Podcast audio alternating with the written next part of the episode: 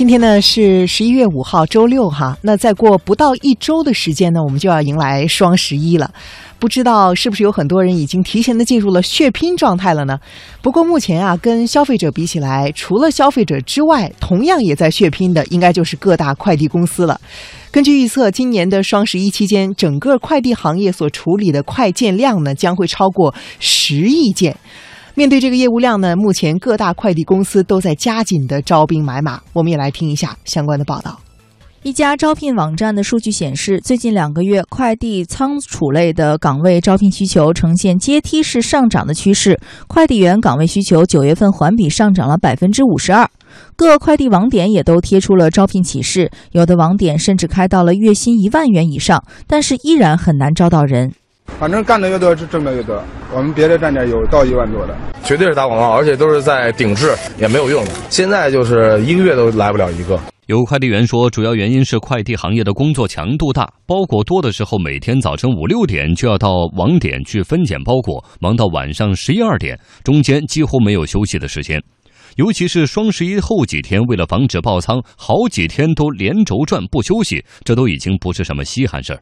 中午都没时间吃饭，随便道上买点小吃就吃一口就走了，接着送了。记得有时候丢件了、延迟了、什么扣钱了，人家一听那个，人家也就不干了。就有的楼啊，他没有电梯啊，他爬几回楼，一说啊，这个小区都是爬楼单，他也就不干了。尤其是今年随着餐饮业外卖的兴起，送餐也分流了一部分快递人员。为了招到人，不少快递公司也不断放宽招聘条件，有的甚至表示只要来就会录用。京东仓储的招聘专员刘明熙说。年龄的话，我们从三十五岁现在已经放到四十五岁以内了。薪资方面的话，我们现在员工是十二块钱每小时加十元的餐补。呃，现在的话，因为我们最近招工可能比较困难，所以说我们变成餐补是由十元变成二十块钱了。除了招人，双十一期间网点还要调配比平时多一倍的车辆。国家邮政局介绍，今年全行业将会有二百六十八万名一线人员投入到双十一的快递服务当中，投入的干线车辆也比去年增长百分之五十九。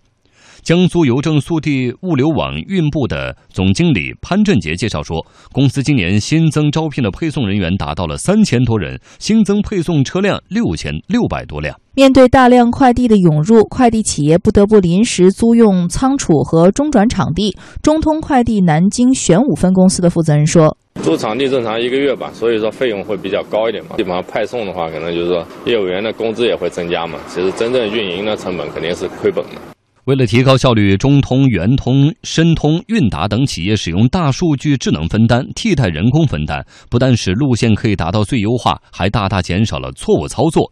韵达还率先上线了全自动分拣设备，每小时可以处理两万多件快件。拼完地面还要拼天上。圆通今年投入五架飞机进入航空运营，并且和各大航空公司合作开通了七百多条航线。顺丰启用一百多条航线资源，让更多快件不用中转就能完成运输。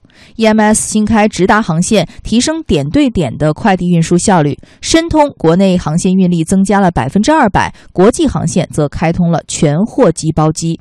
无人机也会派上用场。中国邮政开通了无人机邮路，让山区农村投递的最后一公里变得更加轻松。